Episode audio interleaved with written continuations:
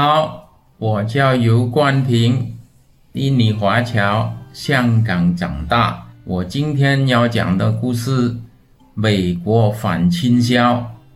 一九九二年，我移民洛杉矶，开始第二次创业。我的英文有限，难找到理想的工作，于是我狠下心来，要在美国找各种可能在中国制造的产品，再出口到美国。当时美国制造业流行往第三世界国家生产，统称 OEM，替代美国的高成本。我用在香港做中国贸易的经验，以及香港贸易发展局的资讯，开始我的市场调查，跑遍大小商场，参观各种展览，寻找美国制造，幻想如何把它变成中国制造。因为没有明确的目标，又对美国市场的不熟悉。只能像苍蝇一样到处乱撞。曾经我想放弃回去香港，最后我还是疯狂地寻找机会。在美国的第三年，有一天，我的印度朋友手里拿着一扎各种各样的一次性干洗店铁丝衣架给我看，他滔滔不绝介绍。这衣架的用途及市场，告诉我整个美国加拿大市场有三亿美金的生意，只有六家工厂近百年垄断市场。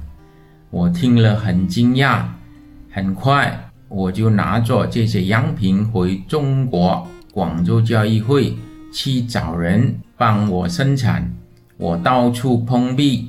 没有人愿意帮我生产，只好决定自己生产。深入研究后，才发现所有这些机器是美国定做的，不是标准设备，市面上没有的卖。我们找到台湾设备，并购买开始生产。一九九七年，第一个柜出口到美国。每一个柜是一百个干洗店一个月的用量，我不知道如何推销，只能硬着头皮一点点的去推销，慢慢的在市场上站稳了脚步，也因此引起了美国本土工厂的注意，开始利用各种办法。打压，好让我们离开这个市场。有八十年历史的第二大厂商开始留意到我们，想恶意收购，并叫我们关闭工厂，不要出口到美国。我们开始谈判，我并告诉对方还会扩大产量。当时我没有想到。他们成为我们的合作伙伴。我当时说的，我们要么合作，要么就继续竞争。我带老美到中国考察我们的三家环氧树脂厂及衣架厂，看到了我们的实力。考察完后，他选择与我们合作，并分批把美国、加拿大六家工厂关闭。随后，我们收购了他们的所有设备，将所有订单投放到我们上海工厂去生产。当时，我们工厂最多将近有一千名工人，每月出口两百个柜到美国、加拿大各地，拥有了百分之三十的市场份额。成为全世界最大的铁丝衣架厂。当时，美国其他的衣架厂都被我们打败了，只剩下最小的一个，我叫它 A 公司，因为他们在墨西哥有工厂，成本较低，还可以生存。这样实现了我的美国梦。好景不长，A 公司连同美国商业部提高中国铁丝衣价厂反倾销关税。当时是中国进入 WTO 第二个官司，美国商业部把中国无缝钢管及铁丝衣架捆绑在一起。打包成一个 case 一起起诉，就这样开始了我们的痛苦漫长的十一年反倾销官司之旅。第一轮反倾销官司，我们的美国伙伴认识美国总统小布什的叔叔，并做了我们的说客。结果，小布什总统发出了一份文件。他不同意把这个 case 的进口税由百分之五提高到百分之三十五，不符合美国消费者的利益。第一场官司我们打赢了，通过中国外贸公司的宣传，正所谓猪怕肥，人怕出名。